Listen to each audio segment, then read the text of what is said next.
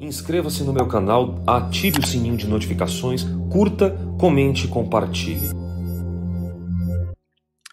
Por que será que a gente, obviamente, vai percebendo velho, vai se percebendo com mais idade e o medo, esse medo de envelhecer, vai chegando? E é normal que pessoas que passam de uma determinada idade comecem a deprimir um pouco o seu humor por conta dessa que eu acredito ser um dos problemas que geram mais depressão na terceira idade. Por que, que eu tenho medo de envelhecer, Alex? O que, que acontece? É normal esse medo? E o que fazer para a gente conseguir amenizar os sintomas desse envelhecimento que por vezes acontece não só dentro do seu coração, na questão emocional, mas também lá naquelas memórias, as memórias do passado que vão definhando você. Porque a gente não trabalhou o processo de aceitação, não nos preparamos para envelhecer. O que é envelhecer saudável? Será que eu preciso ter uma dieta restrita, Será que eu preciso trabalhar um pouco mais a minha saúde mental? Estar perto das pessoas, mesmo que elas sejam tóxicas? O que eu posso fazer para envelhecer bem? E o propósito de vida? O que será que o propósito de vida fala sobre esse processo de envelhecimento?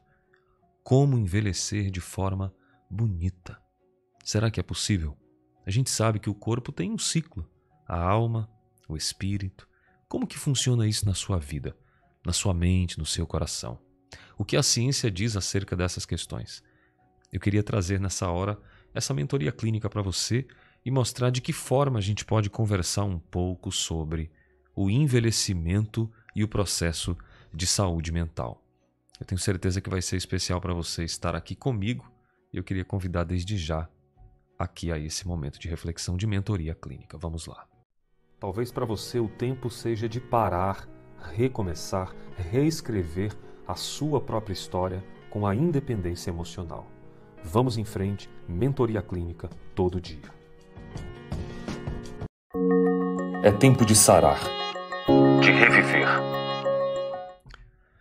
Não é de hoje que envelhecer é uma questão polêmica para muitas famílias, para o Estado, para a sociedade. Eu creio que as pessoas não estão tão preparadas para esse tema, para esse assunto do envelhecimento. O envelhecer saudável é pauta de várias pesquisas, várias revisões literárias e bibliográficas, e as pessoas às vezes esquecem de perceber algo mais íntimo em relação ao processo de envelhecimento: a paz. A paz, ela é considerada o juiz de todas as coisas na Bíblia, e se a gente considerar uma ótica diferente, essa paz ela pode ser construída. A paz ela pode ser colocada como o ponto alto da sabedoria do envelhecimento. Como você tem envelhecido? O que você pensa acerca desse envelhecimento? Você está mais voltado para a pele?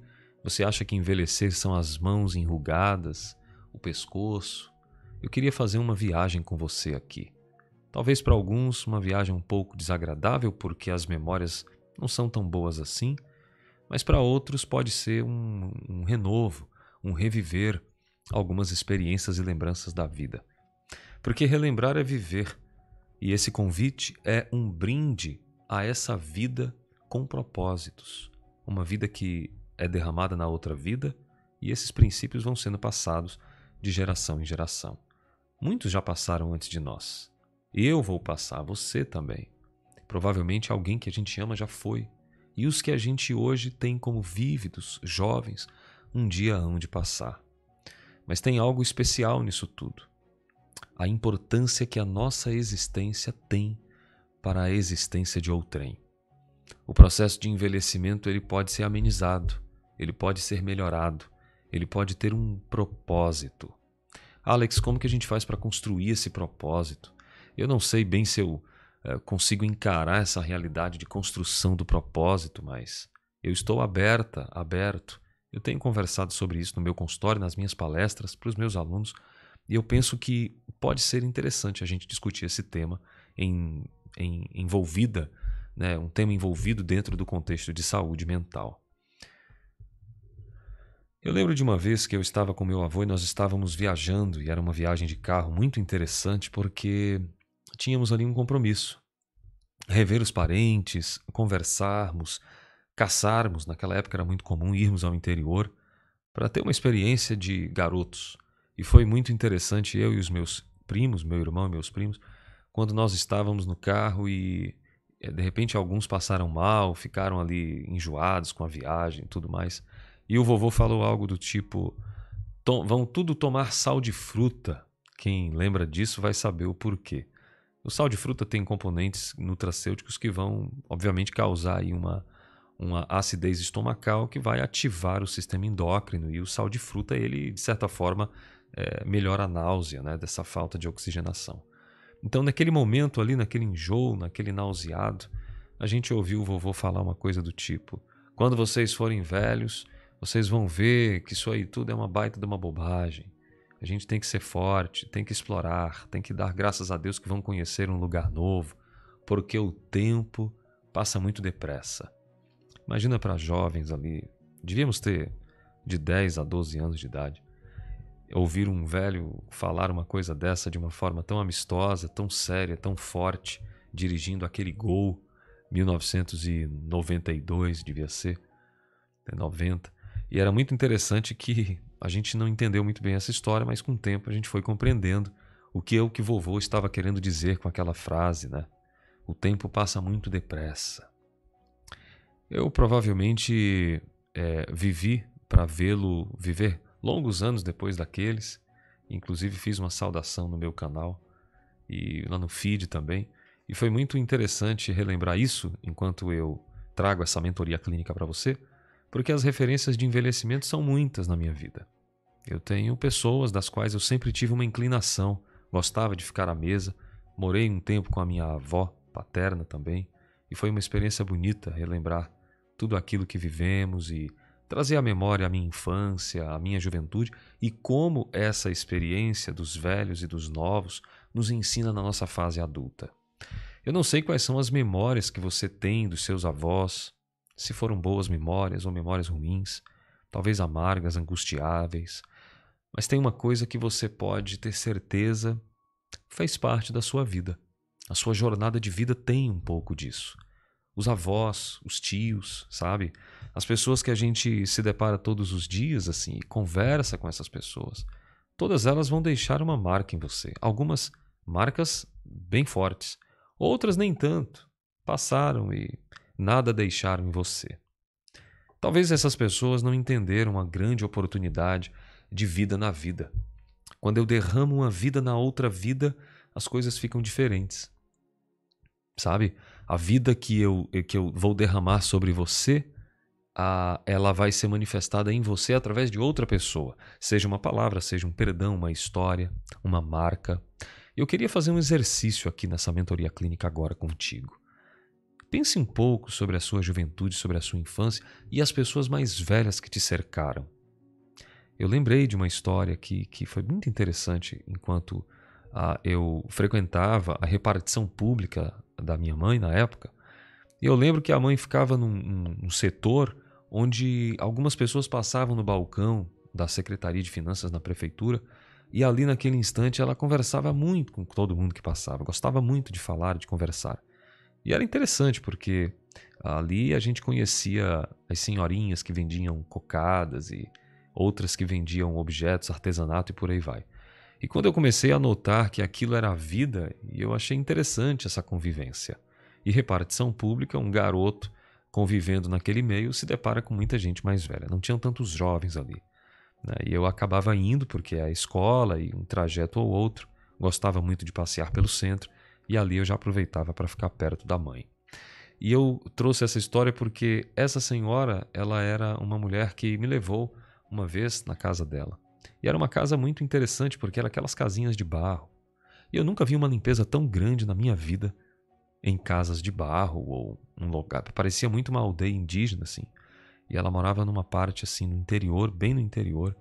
E eu lembro que era tudo muito limpinho, sabe? Tinha a parede lisinha de barro, o piso também batido, e tinha os cabides, e aí tudo geometricamente ajustado. E era muito amor que tinha ali. O sorriso dela e o cheirinho de cocada que ela fazia era muito interessante. Então, essas experiências de visitas ao interior, né, que a gente acaba fazendo, ou de repente vizinhos que você teve, várias memórias me vêm à mesa aqui. E eu gosto de trazer isso e colocar você nesse exercício. Que memórias você tem enquanto jovem, criança, das pessoas mais velhas? O que, que você poderia trazer à existência um aprendizado, um ensinamento e devolver em vida para outra vida, preferencialmente aos mais jovens? Mas não esqueça de fazer isso com intensidade, com a sua naturalidade, com a sua personalidade. Eu acho que esse exercício de relembrar é viver ou ressignificar um viver que foi doído. Eu não sei o que se passou pela sua vida, pela sua existência, mas eu repito, esse é um brinde a você perceber que a sua vida fez um sentido. E se você hoje se encontra numa idade avançada, o que eu faço? Que tipos de memória eu poderia ter? Essa projeção da juventude com os mais velhos, que interessante, os mais velhos tiveram uma marca na minha vida, na sua vida e tantas outras. Eu tive bons avós. Eu tenho uma avó materna que sempre que a gente ia, ela alegrava toda a casa e começava a fazer um, uma, um verdadeiro era uma reunião de família e a gente conversava ali, sempre de prontidão, e gostava de arrumar as louças e já colocava comida na mesa e perguntava e falava. Era uma delícia estar na casa da vovó. Vovó Terezinha, vovó Neise, essa que eu saldo também, o meu avô Zé Maria, meu avô Osvaldo, eram pessoas incríveis.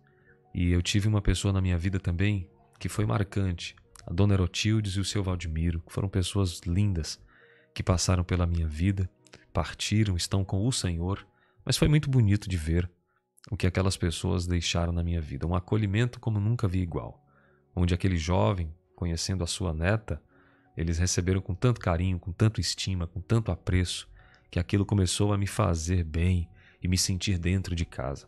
Que exemplo maravilhoso! E que emoção poder relembrar e trazer eles à memória agora. Saber que tem um pouco deles em mim. Tem um pouco aqui da minha avó Neise, que está aqui conosco ainda até esse momento. E espero que esteja por muitos anos, vó. Tem um pouquinho também do seu Zé Maria, que partiu, meu querido avô. Sempre muito organizado, sempre muito rígido, colocando as coisas em ordem. Tinha uma preocupação e, ao mesmo tempo, de um abraço e de um sorriso bastante amistoso, acolhedor.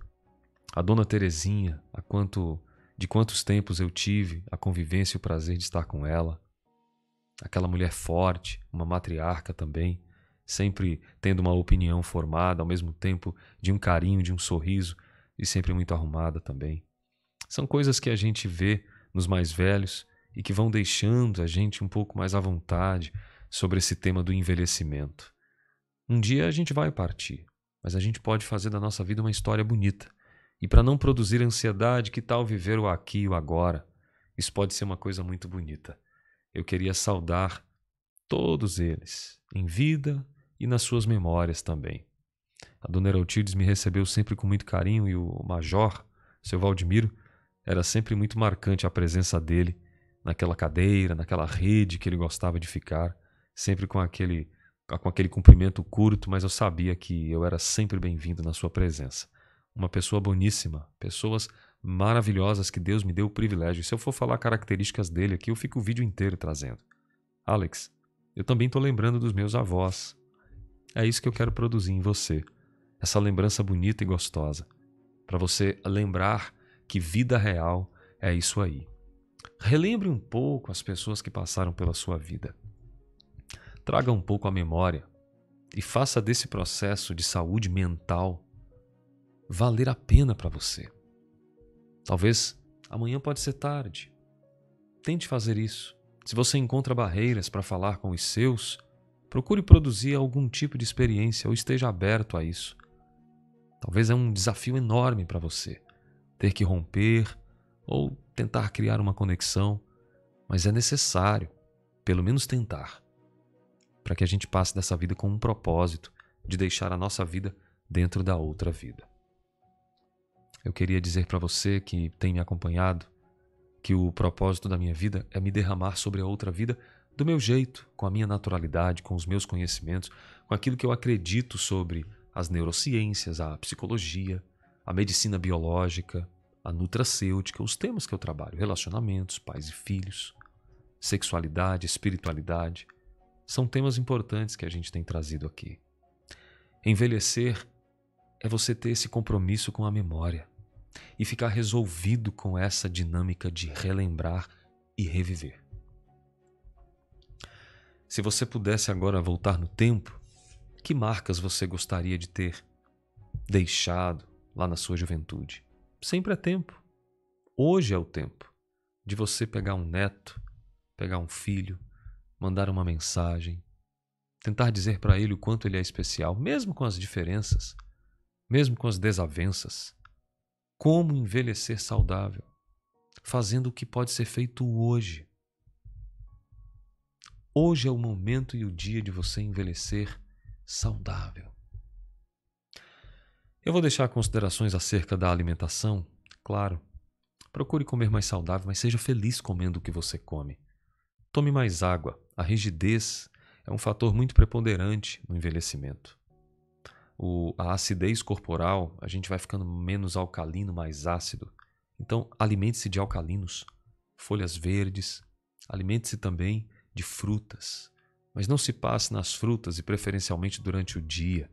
Experimente dormir com sonhos, pensamentos, projetos. Você está viva, você está vivo, a vida não acabou. Tem muita coisa a se fazer, muitos lugares a conhecer.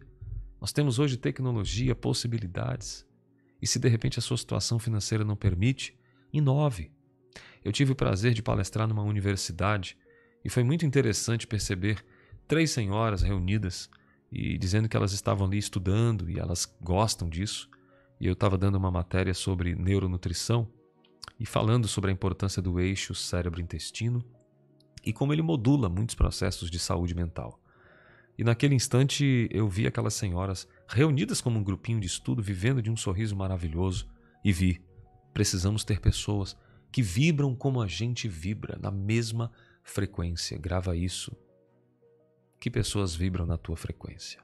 Busque, conecte-se, esteja aberta, aberto a isso. Você precisa, você precisa ter pessoas que gostam de se alimentar de coisas que você gosta. Pegue leve nas massas, no açúcar, no trigo. Um pouquinho menos de desembrulhar, um pouquinho mais de descascar. Parafraseando o Dr. Alberto Gonzalez, um médico que trabalha com nutracêutica, da qual eu tenho muito, muita estima e muito apreço, e como aluno, gosto muito de citá-lo. Eu tenho um prazer enorme de trazer para você uma dinâmica de vida que seja uma vida de verdade. Talvez essa vida nossa de cada dia que vai passando e que vai deixando rastros. Lembro dos meus trinta e poucos, os meus vinte e poucos, os meus dezoito, os 14, os 10, os 13, os 9, os 7. É bom relembrar, trazer à memória os filhos pequeninos, hoje moças. Como que a gente pode fazer para envelhecer saudável? Coma bem, movimente-se, tente produzir um sono com sonhos, mas não aquele que te dá ansiedade, aquele que te produz calmaria. Eu quero ajudar você a construir essa trajetória de envelhecimento. Mas tem coisas que a gente pode trazer. Você pode comentar aqui também sobre como envelhecer saudável. Quantos hábitos? Andar de bicicleta, fazer meditação, respirar, construir um artesanato, entrar num projeto social, por que não? Ter uma causa nobre na vida. Isso vai ser vida para você. Fazer um dos meus cursos, acompanhar aqui os meus canais, ver que temas mais te agradam. Olha só que interessante. Tem saúde mental para você? Tem relacionamento, neuronutrição? De que forma você pode crescer em graça e em conhecimento? Palavras são sementes, então busque palavras sementes. Dê a lei da semeadura, faça acontecer. São as palavras que vão movimentando, movimentando e te deixando mais à frente no seu tempo. Eu quero agradecer você nesse tempo hoje e peço que seja uma reflexão bonita e que toda memória venha ao encontro da sua paz.